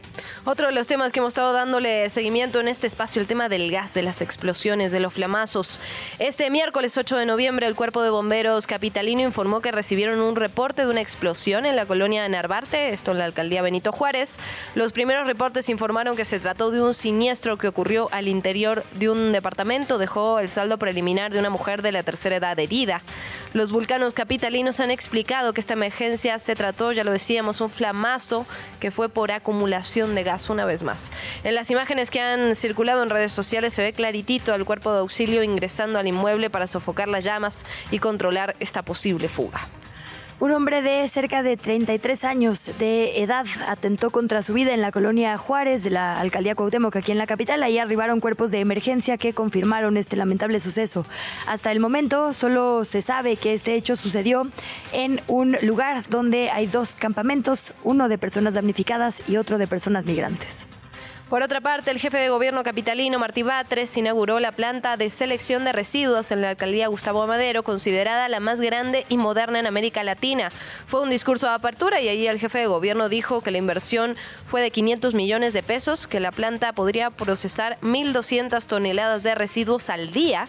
Esto va a permitir disminuir la presión en los rellanos sanitarios, la contaminación ambiental en la ciudad y beneficiar a las alcaldías Gustavo Amadero, a la Benito Juárez, a la Venustiano Carranza, Iztapalapa, Palapa y Cuauhtémoc. Lo escuchamos directamente de la boca de Martí Batres. Dedicar esta obra a los habitantes de la Ciudad de México que se van a ver beneficiados en su medio ambiente y en sus servicios. Repito tres datos fundamentales. Inversión de 500 millones de pesos, procesamiento de 1.200 toneladas de basura y finalmente aprovechamiento del 73% de esas 1.200 toneladas de basura diaria que van a llegar aquí. La entrevista. Bueno, usted sabe que en este espacio nos interesa muchísimo conocer y recorrer la ciudad, sus sitios nuevos, pero también sus sitios emblemáticos. Por ejemplo, el centro Scop, seguramente si usted ha pasado por ahí, por el eje central, en eh, el cruce con Xola, habrá visto este pues sitio precioso, ¿no? Estas fachadas de murales de artistas como Juan O'Gorman o Francisco Zúñiga, y eh, su restauración se está complicando un poco. Para hablar, digamos, de todo este tema que es complejo, vamos a platicar con el doctor Joaquín Díez Cañado, a quien le agradecemos mucho muchísimo su presencia en este espacio. Doctor, muy buenos días, gracias por estar por acá. ¿Qué tal? Muy buenos días. Pues le agradezco muchísimo la invitación a participar y pues bueno, quedo eh, pendiente de las preguntas. Muchísimas gracias, doctor. Preguntarle antes que nada, digamos, hacer un pequeño recuento de qué ha pasado hasta este momento. Sabíamos que había tenido afectaciones durante el sismo. Habían llegado a un acuerdo con las autoridades hasta donde nos quedamos, pero pues no parece que eso se vaya ¿qué pasó? Exacto. ¿Qué pasó en el camino, doctor? Cuéntenos. Pues mire, fíjese, eh, es una historia realmente que es larga y es complicada de explicar porque son seis años ¿no? de, Mm. de- de lucha. Pero bueno, después de la pandemia, para no hacer el cuento demasiado largo, después de la pandemia se empezó a anunciar nuevo movimiento en torno al sitio. Eh, el- se empezó a anunciar un nuevo movimiento sin tener muy claro qué tipo de proyecto se va a aplicar para el espacio. Y además también, pues bueno, había muchísima eh, preocupación porque aún no se había declarado como monumento artístico, ¿no? Nosotros estábamos empujando por eso. Ahora se salió el 16 de octubre la declaratoria en el Diario Oficial de la Federación de la declaratoria de monumento artístico, que por supuesto que mientras que eso nos parece que es muy buena noticia, eh, para esto debería yo decir que yo formo parte de una iniciativa que se llama Iniciativa en Defensa del Centroscope y somos una iniciativa ciudadana que vela un poco por la correcta salvaguarda de este patrimonio. Entonces, digamos, nosotros somos un observatorio ciudadano que está muy pendiente de las cosas, ¿no? Cuando sale la declaratoria el 16 de, de octubre, lo que a nosotros nos preocupa es que no se habla, digamos, de que se van a dejar los lugares en el lugar que tienen originalmente. Eh, lo que dice es que se van a quedar en el sitio, digamos, ¿no? Que es eh, que se van a quedar en la colonia Narvarte, pero que de alguna manera eh, la, la declaratoria abre la puerta para que los murales se muevan del lugar, ¿no? Eso a nosotros nos preocupa porque si los murales se mueven del lugar, pues bueno, se pierde eh, de, de en toda manera la lectura plástica que tenían originalmente. ¿A qué me refiero con la lectura plástica? Eh, los murales, de alguna manera, la disposición de los murales en el espacio cuentan una narrativa. Los murales operan, digamos, de una manera en la cual si se mueven del lugar, pues dejan de contar lo que contaban originalmente. Entonces, eso nos preocupa por un lado. Por otro lado, también nos preocupa mucho que, eh, digamos, la declaratoria abre la mm, puerta a el uso de una palabra que no está muy bien definida, que es espacio mixto. Eh, hay que recordar que el Centro Scope pues, es una instalaciones federales y que originalmente en 1954, cuando se inaugura, esto se inaugura en pleno desarrollismo mexicano, en el milagro mexicano, en donde el Estado mexicano, digamos, el, gobierno priista, lo que hace es invertir en la ciudad para dar, eh, pues es lo que se llama el estado de bienestar. Y entonces invertían, digamos, en eh, espacio público, en espacio de asistencia social y en espacio recreativo y de disfrute. Ahora, lo que nosotros nos preocupa, digamos, es que la, el- la apertura de ese término, el uso mixto, eh, pueda llegar a eh, conducir, digamos, a que exista eh, una gran área comercial en ese espacio. ¿A qué nos referimos con una gran área comercial? Yo realmente no pienso que sería más de un 10%, pues, pero sí les, que el 10% pues igual serían unos, unos eh, pues 2.000, 3.000 metros cuadrados, no lo sé muy bien, pero lo que sí les eh, puedo decir es que, bueno, pues eso por supuesto que cambiaría muchísimo la naturaleza del espacio público No, y del sí. espacio federal que, que Sí, es, sí. ¿no? La Narvarte y la Benito Juárez no necesitan más espacios comerciales, lo juro. Eh, doctor, y hay otro dato interesante. O sea, digamos, nos dice usted efectivamente, ¿no? Eh, después de su inauguración en los 50, ha efectivamente este centro sido afectado por dos sismos, el del 85 y el del 17. Es decir, eh, sí hay fundamento en que se tiene que hacer algo, ¿no? Por- Porque ya es peligroso, digamos, que, que esté ocupado por seres humanos. El tema es que no hay ninguna evidencia de que esto, ¿no? Eh, digamos, demoler y mover estas eh, pues este patrimonio todavía no declarado, pero sin duda cultural e histórico de nuestro país, sea más barato que, eh, digamos, restaurarlo por completo, ¿no? Ese es el tema también, digamos que sí habría viabilidad en usar esos recursos de otra manera. Sí, eh, la preocupación de la iniciativa ha sido en todo momento con el cuerpo C. Eh, digamos, el Centro Scope en efecto tiene, digamos, dos edificios, bueno, es un edificio, pero como es una forma de T, de repente llega a parecer que son más. Pero tiene un edificio alto, digamos, que es el, el que estuvo muy afectado por los sismos del 17, digo, del, del 85 primero, que fue cuando perdió tres pisos, eso es importante decirlo. En el, antes del 85 el edificio tenía 10 niveles y después del 85 pierde tres pisos.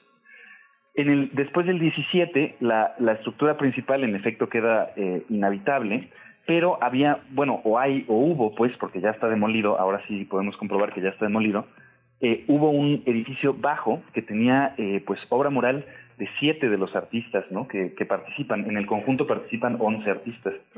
Este edificio bajo tenía ocho, ocho murales y, digamos, no parecía tener ninguna afectación estructural seria.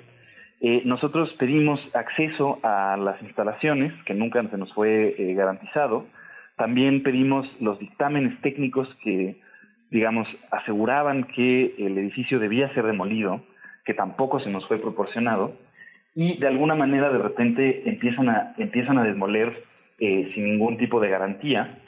También es muy importante decir, bueno, que en, nosotros nos hemos reunido muchas veces con las autoridades y lo que las autoridades eh, pues han todavía no han hecho es que todavía no han contactado ni a los familiares de los artistas, Mm. no han hablado, digamos, con los muralistas supervivientes, eh, tampoco se ha, digamos, como presentado la información técnica que llevaría a eh, concluir, pues, lo que está haciendo la Secretaría, ¿no? Entonces, realmente de lo que podemos hablar es de un proyecto que se está realizando con muchísima opacidad, con muy poca transparencia, y pues que en realidad como que los compromisos que ha asumido la Secretaría, como de pues facilitar la información, de un diálogo abierto con vecinos, con eh, instancias académicas, con familiares, pues hasta el momento pues no se ha hecho, pero lo que sí está sucediendo ya pues son las demoliciones, ¿no? Pues doctor, le vamos a dar seguimiento a este tema. De verdad, muchísimas gracias por platicar con nosotras esta mañana. Podemos seguirlos en arroba defensa scope. Ahí veo que en, en Twitter tienen una cuenta donde van actualizando la información. Exactamente, les voy a pasar las redes si me dan permiso. Eh, estamos en Facebook como eh, Defensascope, en Twitter como arroba Defensascope y en Instagram como defensa.centro.scope. Ahí estamos eh, informando de todas nuestras actividades. Nosotros también estamos realizando eh, distintas presentaciones en parques públicos en los alrededores, un poco también para dar información eh, sobre la historia del conjunto y para recibir un poco eh, los comentarios de vecinos que pues por lo pronto se han acercado mucho. Este domingo tenemos una presentación en el parque de la, de la colonia postal a las 12 del día por si alguien se quiere eh, apersonar ahí. Pues ahí quedó la invitación y por aquí micrófonos abiertos. Doctor, muchísimas gracias.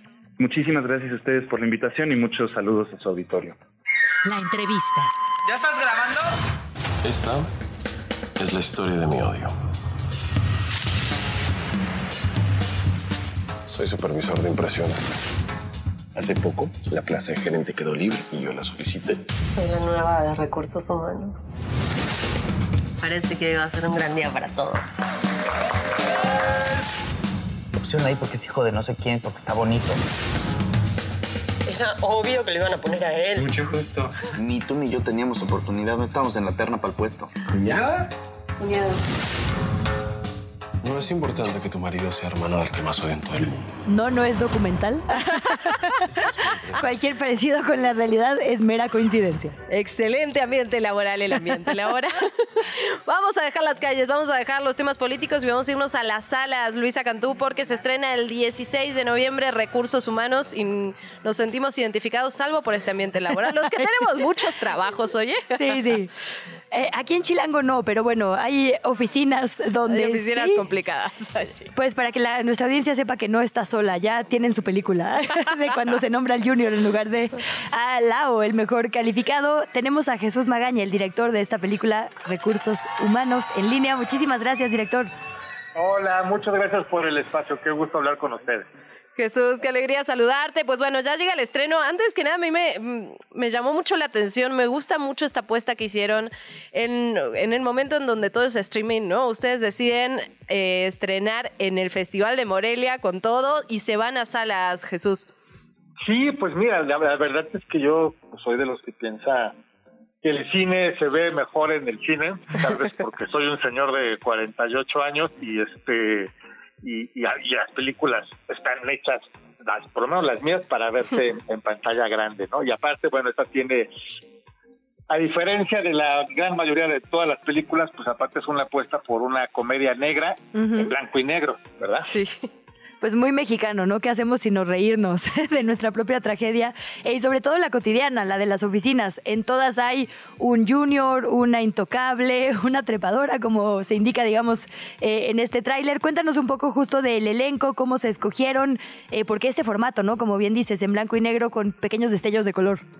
Pues mira, recursos humanos, como ya, ya, ya, ya, más o menos contaron, pues la historia de Gabriel Lynch, que lo hace estupendamente bien, Pedro de Tavira, que es un oficinista en una imprenta comercial y que cuando el puesto de, gerente queda vacante, pues piensa que, es candidato y llega Mario Constantino, Giuseppe Gamba, a ocupar este puesto y es que es alguien pues que no tiene ninguna experiencia, ¿verdad? Entonces, algo que casi no sucede en la vida, que lo nombran por, por, las relaciones.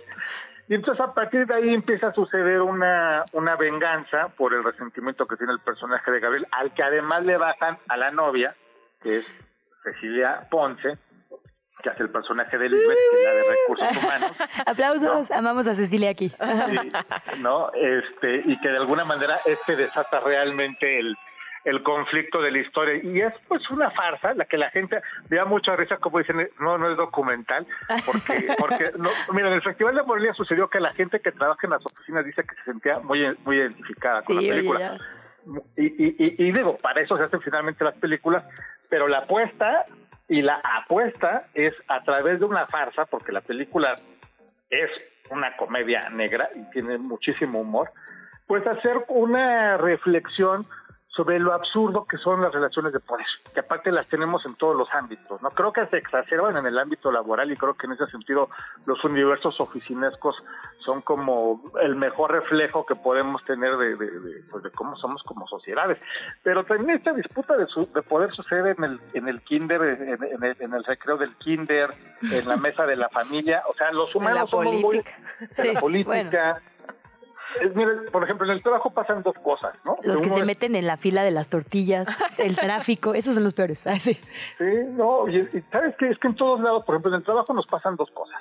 Son nuestros compañeros de trabajo todos, pero a la vez competimos en algún punto con ellos, ¿no? Entonces es algo, es algo, pues muy humano esto de la disputa del poder y, y queríamos aprovechar esta historia que está basada en la novela de Antonio Ortuño homónima que se llama Recursos Humanos, para, para bueno, con esta comedia negra, pues tener una reflexión de, de, por qué de repente queremos más y más y más, y a veces no sabemos a qué queremos más, y a veces estamos peleándonos por un poder que ni siquiera es tan grande, ¿no?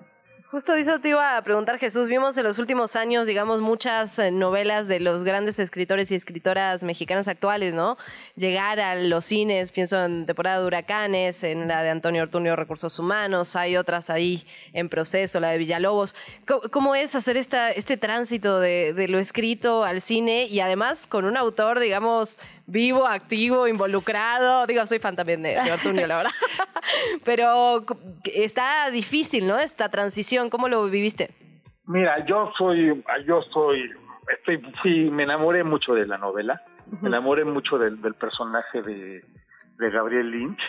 Este, Antonio, y fue un proceso muy largo, porque tardamos muchos años en levantar esta película. Yo te diría que aparte es mi tercera adaptación al cine. Yo, yo hice una adaptación de José Agustín, una película que se llama Abolición de la Propiedad, y de Carlos Velázquez, El Alín y yo está basada en El Alín Agropecuario, en un cuento. Entonces, bueno, es algo que me gusta, ya he hecho antes la, adaptación cinematográfica de, novelas o, cuentos.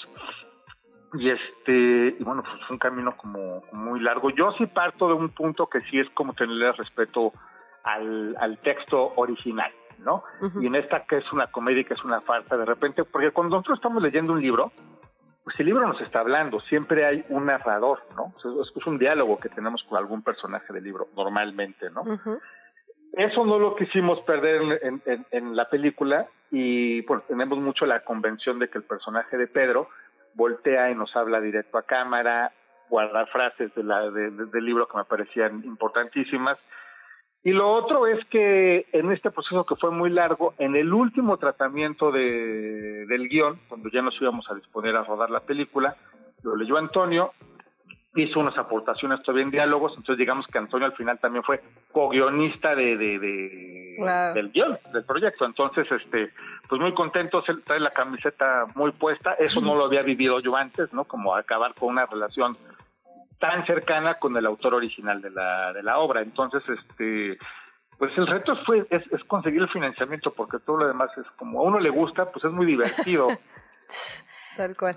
Aunque porque en un momento como la coyuntura actual eh, que estamos viviendo por ahí, siempre, eh, pues el cine mexicano tiene como eh, de repente momentos de temas, ¿no? Y tú apuestas tal cual por el de las relaciones humanas.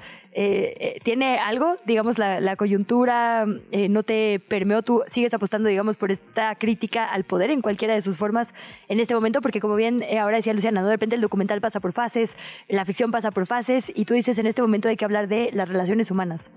Sí, yo, yo creo que, que en esta película en particular, a mí me parece que, que aparte de la apuesta, por, creo que, que aunque pertenezca a una época determinada, creo que esta historia va, va a, a, envejecer bastante bien, porque no creo que estas dinámicas, aunque aunque los sistemas cambien y aunque las empresas se modernicen, no creo que estas dinámicas, o sea, aunque después todo se vuelva digital, ahí nos vamos a estar peleando por Zoom con los otros. Entonces, entonces, este, creo que que, que, que era la oportunidad de hacer una reflexión y, y, pues más profunda de un tema que yo siento que difícilmente va a caducar, ¿no? O sea, difícilmente eh, eh, vamos a dejar de tener estas estas dinámicas porque tienen que ver con mucho con nosotros los que somos los humanos, ¿no? Y en este caso aparte hay otra cosa porque el personaje de Gabriel es pues sí, muy resentido, un psicópata casi sociópata. Creo que eso me seducía mucho, ¿no? Para, para contar la historia.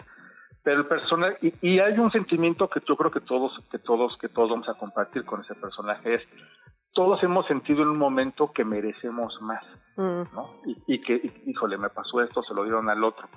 Lo que no hacemos la mayoría, que sí hace Gabriel, es no me resigno y no me importa éticamente lo que tenga que hacer. No me voy a, no me voy a resignar a no tener lo que yo creo merecer. Y creo que ahí son pocos los que se atreven a accionar de esa manera, ¿no? Entonces, pues tenemos ahí un, este un, un, protagónico que creo que, que es diferente a lo que normalmente tenemos en el, en el cine mexicano, ¿no? A mí es un personaje que me... Pero es un personaje que cuando lo leí me recordaba mucho a personajes de, de, películas de los noventas que a mí me gustaban mucho, ¿no? Como Tyler Durden de, de, del Fight Club, o este, o Mickey Knox de Natural Born Killers. Son películas que cuando yo tenía, cuando era muy joven en los noventas, son películas que me, que me, que de alguna manera me, me, inspiraron a querer acabar de director de cine. Y creo que esta es la primera película mía como director que se parece a las películas de las que soy fan. Ah, eso es increíble. Pues Jesús, felicidades. Llega a los cines el 16 y sabemos que el cine mexicano necesita de mucho apoyo y mucho sí. cariño en las primeras semanas. Sí, el primer fin de semana nos jugamos la vida. Entonces, pues invitar a, a partir del 16 de noviembre a todo el mundo uh, que puede ir a ver recursos humanos, que va a estar en alguna sala uh -huh. de ustedes. Es una apuesta interesante que está haciendo Cinépolis Distribución con una con una comedia en blanco y negro. Entonces, para los que dicen, es que el cine mexicano siempre es lo, esta no es lo mismo. Entonces, entonces para que por favor apóyenos este primer fin de semana y ya la gente que trabaja en oficinas, híjole, yo creo que esta es su, que somos muchísimos, yo creo que esta es su película. Bueno, la comedia negra y hasta va a escuchar hablar cordobés, que también es una experiencia muy interesante. ¿Verdad? Jesús Magaña, muchísimas gracias por platicar con nosotras esta mañana. Muchas gracias a ustedes, de verdad, muchas gracias por el espacio y por su atención. Muy buenos días. Hablemos de deportes. Grand Slam en qué chilangos pasa. Gustavo Rodríguez, muy buenos días, bienvenido. Buenos días, ¿cómo están? Feliz viernes. Feliz viernes, ya estamos por empezar el fin de semana, bastante activo. Eh, es como deportivo. tu lunes, ¿no? Más bien, pues, porque sí, empiezan los deportes. Sí, es como el dominguito que ya te vas preparando porque ya el sábado es donde viene lo, lo duro, pero a ayer ver. estuvo muy movido. A ver, vamos a platicar. A vamos a empezar con la Liga MX femenil y es que ya empezaron las acciones en diferentes partidos donde destaca que las poderosas Águilas del América, pues la verdad es que no tuvieron piedad y golearon 6 por 0 al equipo de Pachuca y de visita. Entonces. Pues viene muy sólido el equipo de, de América, Kiana Palacios y Alison González, la verdad es que están demostrando porque son uno de los mejores ataques que tiene esta liga. Están muy cerca de las semifinales y también las Chivas ayer ganaron 3 eh, por 0 con un doblete de Alicia Cervantes, la campeona de goleo, eh, justo contra el equipo de Toluca. Van a jugar este el próximo fin de semana, bueno, este fin de semana que les comentaba allá en Guadalajara. Hay otros partidos que se juegan el día de hoy, que es el Tijuana Monterrey y el de Pumas contra Tigres, que también Tigres pinta como para ser la campeón, las campeonas, las Amazonas. Todo el mundo y yo me incluyo, ah. esperamos que sean las Águilas contra Tigres una gran final. las Águilas ¿Y a quién le irías? Yo soy Águila. Ah, con razón, porque las poderosas Águilas de la América. Sí, ahí esa editorial ya se, ya se están hasta quejando los chats, eh, quiero que te, voy a, te voy a decir algo. Eh, dejemos a un lado mi, pasión por las Águilas la América. La verdad es que en todas las divisiones lo están haciendo muy bien. O sea, tienen un proyecto sólido, tienen un, un proyecto que está eh, permeando tanto en la Liga Femenil, en la Varonil, está en ligas menores. Entonces, la verdad, lo están haciendo bien. Yo pelearía con el Nuevo León, pero, te, pero sí te voy a dar que las Águilas se merecen esos aplausos. Fue, odia de más. Hago el subtítulo. Ah, exacto. no, y es que la diferencia entre el clásico regio femenil y varonil es bárbara, ¿no? O sea, en cuanto a audiencias, a recepción, a calidad, la verdad. Sí, la verdad es que aquí en México se dice que nada más hay dos clásicos, que es el América Chivas y Tigres Monterrey. Nada más. Ah. o sea. Pensé que ibas a decir Pumas. No, no, no. No, no, no. O sea, es una gran rivalidad, pero realmente como clásicos y la pasión que se despierta como tal en el deporte, eh, bueno, en el, en el caso del fútbol eh, mexicano, te podría decir que son eh, pues estas cuatro aficiones las que más levantan. Siendo muy honestos y siendo muy objetivos. Que si nos gusta jugar contra América Pumas o que si luego está el Cruz Azul contra Chivas, que también levanta pasiones, pero están muy lejos de ser un clásico. Hay que ser objetivos dentro de lo que cabe. Y también ayer en la Arena Ciudad de México se, pues, se vistió de gala, no precisamente porque se acerca el concierto de Luis Miguel, sino porque hubo un partido oficial de la NBA por la noche, donde los Hawks ganaron 120 a 119 al Orlando Magic. La verdad es que hubo una gran actuación de Trey Young, que anotó 41 puntos, igualando el récord que se tenía de más puntos en la Ciudad de México. Este lo tenía Luka Doncic. Y la verdad es que siempre nos quejamos que en México, cuando vienen estas estrellas, cuando vienen estos equipos, pues decimos, ah, medio le echan ganas o pues vienen como más por compromiso comercial que por otra cosa, pero la verdad es que ayer hubo asistencias clavadas, triples, este, la verdad muchas emociones. Mucha celebridad en el público vi también. Sí, sí, sí, estuvo Scottie Pippen, que fue una de las figuras que estuvo con eh, Michael Jordan en los Chicago Bulls en los 90, eres Scottie Pippen, eh, pues este gran asistidor de Michael Jordan, estamos hablando de una leyenda que incluso se hizo viral un video en donde Scottie Pippen se detiene este, en un parque en el centro de la Ciudad de México, no me acuerdo este, cómo se llama, eh, ay, Parque Pushka, algo así. El Pushkin, el... Exacto. Entonces eh, ahí se detuvo, así se baja de la camioneta y se pone a jugar básquet y les da una pequeña clínica a los chavitos que estaban jugando básquet ahí en la cancha de cemento. Imagínate qué padre. Y te podría decir que hasta un chavito no sabía ni quién era, pero nada más lo ve todo altote y dice, no, este sí era vos. Suena importante. Y se va a quedar con ese video para el resto de su vida. Luego lo va a Yo así de, ay, qué envidia, me hubiera encantado estar jugando básquet, pero pues teníamos que trabajar, ¿verdad? Y bueno, pues vámonos con la telenovela del Puebla y el TAS. Les voy a dar un poquito de contexto. Por favor. En la fecha 7 de la Liga MX. Mucho, mucho. El Puebla le gana a Tijuana, o sea, en la cancha 3 por 0. Pero el equipo de Cholos dice, oye, oye, ¿sabes qué? Sí perdimos, pero pues la verdad es que el Puebla tenía a alguien que no debía, entonces era una alineación indebida. Entonces estuvo un asistente que se llamaba Luis Miguel Noriega, el asistente del director técnico que es Carvajal, pero la verdad es que no estaba en el documento de las alineaciones del encuentro. Entonces va a Cholos y dice, oye, comisión disciplinaria, o sea, parte de la federación, este, pues la verdad es que estaban mal alineados, entonces pues nos tienes que dar la victoria. Y la federación dice, ah, pues sí, pues te doy la victoria, Cholos. Entonces que Puebla se enoja y dice, oye, ¿sabes qué?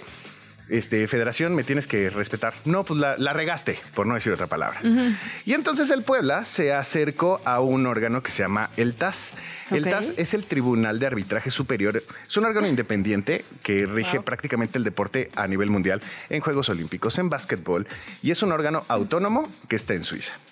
Entonces llega el Puebla y le dice, oye, ¿sabes qué? Pues la verdad es que la está regando la federación. Más certidumbre jurídica que, que, nuestra política, la verdad. decir, ¿autónomo de quién? ¿De qué gobierno Autónomo de la FIFA. Así de, bueno, que sí es mérito, ¿eh? subtítulos envidia. Exacto. y entonces se van a quejar al TAS y la decisión que toma el TAS siempre en el órgano, en toda la parte deportiva, es inapelable. Entonces, pues de repente llega el pueblo y le demuestra que no fue error del Puebla, sino que cuando ellos inscribieron a, Carvajal, pues el sistema no funcionaba de la federación. Es como, oh. oye, quiero pagar mis impuestos. Oye, pues es que se, cayó, el del se cayó el sistema. Este, pero no pagaste. Y yo, pero pues no funcionó, pues no me importa. Entonces ah. fueron, se quejaron y ganaron. Con lo cual le devolvieron los tres puntos al Puebla. Con esto sigue peleando su espacio en la liguilla. Y la verdad es que la Federación Mexicana quedó exhibida. Sí, tal cual. O sea, ahí no importa cuando leas esto. Sí, no, importa cuando leas esto. Entonces, queda exhibida y bueno, pues eh, este problema, eh, pues es el reflejo de muchas cosas que se tienen que arreglar en el fútbol mexicano. Y estamos hablando no solo de la queja, sino no funciona el sistema. Este, la federación, pues de repente termina haciendo cosas que no debe de ser. Pero bueno, eso teníamos que platicarlo un poquito por acá y las veo el próximo lunes. Muchísimas gracias por el espacio. Nos vemos el próximo lunes. ¿Cuándo nos escuchamos? Nos escuchamos el día de hoy a las 5 de la tarde. Vamos a tener unas recomendaciones interesantísimas porque vienen, eh, vamos a platicar de dos documentales muy buenos. Uno que es el documental de Figo, una figura mm. portuguesa que eh, fue una leyenda y pasa del Barcelona al Real Madrid, que saben que es como un son archirrivales. Y una película de, de nado a mar abierto que se llama Niad, que acaba de salir en la plataforma de Netflix. Val nos va a estar haciendo las recomendaciones de esto y muchísimo más que vaya saliendo del deporte a lo largo del día. Eso, a las 5 de la tarde, Grand Slam aquí en Radio Chilango. Gracias, Tavo. Gracias a ustedes. Muy buen día. Lo nuestro son los viajes y sus historias. Travesías en Radio Chilango. Hablamos ya de cine, hablamos de deportes, tenemos que hablar también de viajes. Es viernes, son las 8 de la mañana con 48 minutos y saludamos con muchísimo gusto a María Pellicer de Travesías. ¿Qué tenemos para el 2024? ¿A dónde nos vamos? ¿Dónde nos escapamos? María, ¿cómo estás? Hola chicas, ¿cómo están? Muchas gracias por este espacio, por recibirnos otra vez aquí. Este, estuve pensando de qué les iba a platicar hoy y la verdad es que me di cuenta que lo he estado platicando con muchos amigos, que este es el momento ideal para empezar a, planear un buen viaje para 2024. Les voy a contar porque ahorita hay mucha gente que todavía no organiza sus vacaciones de diciembre y es verdad que esa es una época donde los precios están súper altos. Pero para quien tenga tantita paciencia y quiere organizar algo para febrero, marzo, incluso abril de 2024, este es un súper momento. Entonces, generalmente aquí les traemos como escapadas cortitas, ir a hacer algo en los alrededores de la Ciudad de México, pero hoy les voy a platicar de al menos dos opciones que tengo detectadas para quien tiene así ganas de irse literalmente del otro lado del mundo. Hay dos aerolíneas nuevas, una oh. que se llama Zip Air, que vuela de Los Ángeles, y otra aerolínea que se llama Arayet, que está volando desde la República Dominicana. Entonces, esta aerolínea, por ejemplo, sale del Felipe Ángeles o del aeropuerto de Cancún. Luego tú haces escala en Dominicana y de Dominicana tienen conexión literalmente con toda América Latina. Ah. Tienen Bogotá, Santiago, Sao Paulo, eh, Ecuador y de verdad los precios están súper accesibles. Entonces, justo además, pues pasando toda esta época de vacaciones, hay como que baja mucho la demanda. Entonces, si cambias el irte en temporada alta por irte mejor en febrero o marzo, que son temporadas muy bajas, pueden encontrar unas súper, súper ofertas. Y la otra aerolínea que les cuento, que se llama Ciper, es una aerolínea que está volando desde Estados Unidos a Asia. Además está interesante su propuesta, porque es una aerolínea que tiene, vuela un avión que es como si fuera un business class, o sea, tiene los asientos grandes, comodísimos, así como de business class, pero no tiene ningún servicio de business class, simplemente tiene el asiento. Pero para mucha gente la mejor parte de business es irte en un asiento cómodo, es decir, la comida te da igual si te llevas tú tu comida, lo que quieres es tener como la comodidad de, del asiento, de poderte recostar, etcétera. Y con ellos tienen unas tarifas súper buenas y están volando a Tokio, están volando a Bangkok, están volando a Seúl. Entonces, para el que tiene así como ganas de una escapada un poquito ya así más de dos semanas, creo que son dos opciones súper, súper buenas. Y además de esto, he estado viendo que hay muchas ofertas muy buenas y muy competitivas desde Ciudad de México, para quien tiene visa desde Estados Unidos, para quien no tiene visa, que luego también ese es un problema. Una muy buena alternativa para quien quiere ir a Asia es volar a Canadá, porque como mexicano no necesitas visa para Canadá y volando a través de Vancouver hay muy buenas ofertas también para Asia. Entonces creo que ahí tienen un buen abanico para los que quieren ir de aquel lado y para los que quieren ir a Sudamérica, les digo, esta nueva aerolínea Arajet está súper interesante. Yo todavía no me subo, me voy, tengo como misión ponerme a, buscarme alguna oferta y inventarme una escapada para 2024. Entonces creo que están súper a tiempo de que se pongan a planear algo y, mm, y nada, bueno, o sea, creo que creo que con tiempo siempre es cuando puedes encontrar mejores ofertas. Oye, María, estoy aquí en la página de CIPE. Los comprando mis boletos sí, para, tal cual. para marzo. Producción, este es un aviso. No, pero estoy viendo, a ver, Los Ángeles Tokio, es que no sé si estoy haciendo algo mal, pero 700 dólares Los Ángeles Tokio. sí, o sea, tienen como dos, sí, sí, sí, sí puede ser totalmente. O sea, la verdad es que está súper bien. Ahora, obviamente en ese caso, pues tienes que encontrar un vuelo de aquí a Los Ángeles que no te salga tan caro.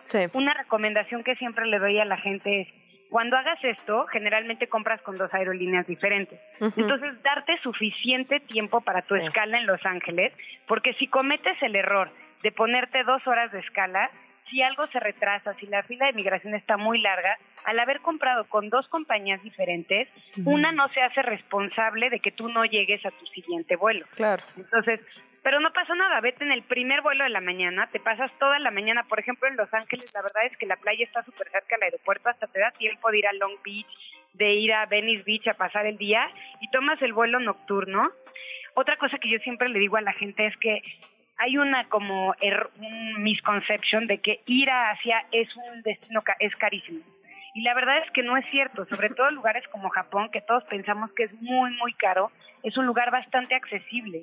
Entonces, sí necesitas un ahorrito, pero tampoco, o sea, te va a salir más caro irte unas vacaciones a Nueva York que irte unas vacaciones a Tokio. Entonces, bien planeado, puede estar genial la escapada. Y en esta opción de CIPE puedes elegir esta cabina que es como business class pero sin servicio y también tienen otra cabina que es normal, es económica y es aún más barata. Ah, yo creo que estaba viendo la económica, fíjate. sí. Bueno, pues. Pero bien, bien hecho. Si no, no, muy bien. Siento que saliendo de aquí, María, te vamos a hablar para así empezar a planear. Ahí se queda en producción, Juanma, te encargamos de changarro. Sí, exacto. No se le puede cortar a María. Exacto. Dices, me gusta más que ayudar a la gente a planear viajes y como que cuando alguien está, no se atreve a tomar una decisión, convencerlo de que la tome. Y además otra cosa que yo siempre les digo es, a lo mejor compras un viaje para septiembre del próximo año parece que pasan mil muchísimos meses y la gente le pone nerviosa, pero según yo no hay nada que te haga más feliz que saber todo el año que tienes un viaje que va a llegar en septiembre. Ay, sí. Y muchas veces lo puedes pagar a meses sin intereses. Ya cuando llega el viaje ya lo terminaste de pagar y te pasaste el año entero como saboreándote el viaje que iba a llegar. Entonces no le tengan miedo a planear a futuro porque ahí es cuando realmente puedes encontrar buenas ofertas. Si ahorita quieres sacar algo para diciembre, la verdad es que va a estar todo muy caro. En cambio, si planeas para ya sea febrero, marzo o septiembre, octubre, noviembre del próximo año, les aseguro que van a encontrar unos super deals. María, qué maravilla. Necesitamos travesías todos los días de nuestra semana para ponernos de buenas. Eh, ¿Dónde los leemos? ¿Dónde sabemos más sobre estas recomendaciones? Bueno, nos pueden seguir en nuestras redes sociales. Estamos en Instagram como travesías.com. Estamos todos los días subiendo ideas, inspiración, ponemos muchos tips viajeros. Entonces síganos por ahí. Nos encuentran en revistatravesías.com y también de nuevo ahí estamos con muchísima información, guías de viajes, cosas cerca, cosas lejanas, encuentran de, de todo. Y también en Radio Chilango me voy a, promocionar. Por todos los viernes de 3 a 4 yo tengo un programa que se llama Destino Futuro y estamos platicando sobre turismo y sustentabilidad, o sea que hoy en la tarde ahí me encuentran. Y pues nada, ya saben que aquí los viernes estamos acompañándolas con ideas, con propuestas como esta para, para que todo el mundo se anime de viaje. Con una cabina preciosa, por cierto, porque la tenemos aquí al lado. Entonces hay que verla en YouTube también. Ya, ya la vamos a ocupar, María. Es lo nuestro, ocupar cabinas ajenas. Te escuchamos hoy a las 3 y muchísimas gracias. Como siempre, un gran abrazo. Gracias, Luisa, Luciana, que tengan buen fin de semana y nos escuchamos la próxima semana. Claro que sí, muchísimas gracias. Gracias a todos, bonito fin de semana. Nos vamos. Esto fue ¿Qué chilangos pasa? Conducido por Luisa Cantú y Luciana Weiner una producción de Radio Chilango. Escucha un nuevo episodio de lunes a viernes en tu plataforma de podcast favorita.